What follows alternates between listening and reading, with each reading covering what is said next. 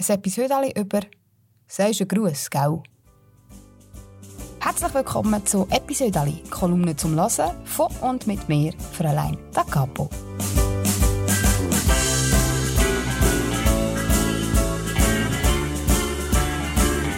Seit 2015 schreibe ich jede Woche eine Kolumne für die Schweizer Familie. Und das füllt mir inzwischen einen ganzen Ordner. Und diesen Ordner nehme ich jetzt vor und lese euch ein Episode daraus vor. Ein Episode aus dem Jahr 2019.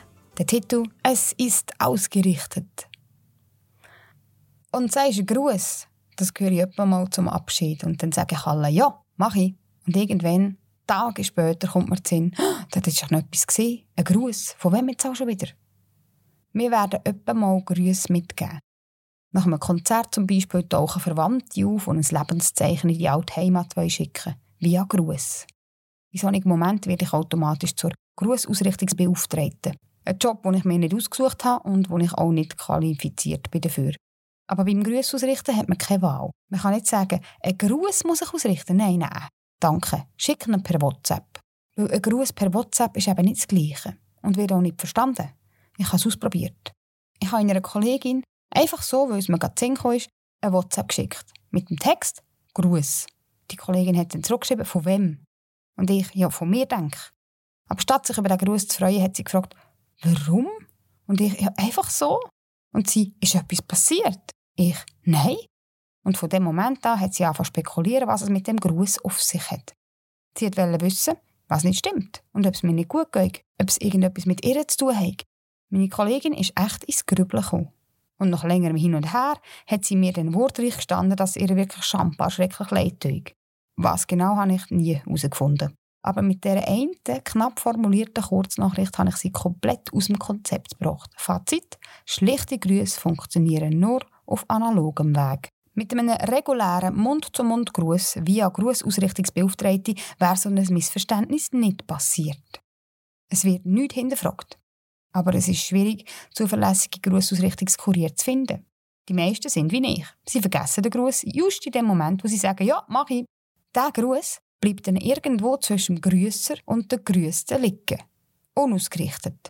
Im Tau vom Vergessen. Dort liegt ein gigantisch grosser Berg an unausgerichteten Grüßen. Die meisten sind von mir. Und sie kommen führen, wenn dann der Grüßer der Grüße persönlich trifft und fragt, hast du den Gruß bekommen? Das ist dann mein Stichwort, zum nebenzustehen und einen roten Kopf überzukommen. Es gibt aber auch noch sehr gewissenhafte Grussausrichter. Das habe ich vor einiger Zeit an einem Konzert festgestellt. Ich bin vor dem Auftritt dran, die Bühne herzurichten. Und dann ist Rita gekommen, ein Mitglied vom dortigen Kulturverein und professionelle Grussausrichterin. Sie hat mir einen Gruß überbracht von einem Künstler, der dort gespielt hat. Einen Monat vorher. Rita hat den Gruß einen ganzen Monat lang gehütet und ihn mir dann feierlich und persönlich überreicht. Rita ist eine sehr pflichtbewusste Ausrichterin. Neben der Gattung Grüßer und Grüßte gibt es aber auch noch eine dritte Gattung, von der habe ich erst kürzlich erfahren, den Grußaufdränger. Eine Freundin hat mir erzählt, sie war auf dem Trottoir unterwegs, gewesen, wo der neunjährige Sohn von ihrer Kollegin mit dem Velöli von hinten aufgeschlossen hat. Er war auf dem Schulweg heim. Der Bub bremst ab, fährt neben ihr auf gleicher Höhe und ruft «Du, meine Mami hat im Fall rüdig gefreut, wenn ich ihr von dir einen Gruß ausrichten könnte.» Das war es, mein Episode dieser Woche. Wenn es euch gefallen hat, könnt ihr mich sehr gerne weiterempfehlen, go Bewertungen schreiben, ja allen Verwandten erzählen, dass sie das unbedingt hören müssen. Und wenn ihr nicht mögt warten, bis nächste Woche wieder ein frisches Episode hier erscheint, könnt ihr die Schweizer Familie posten, weil dort ist eine geschriebene Kolumne drin.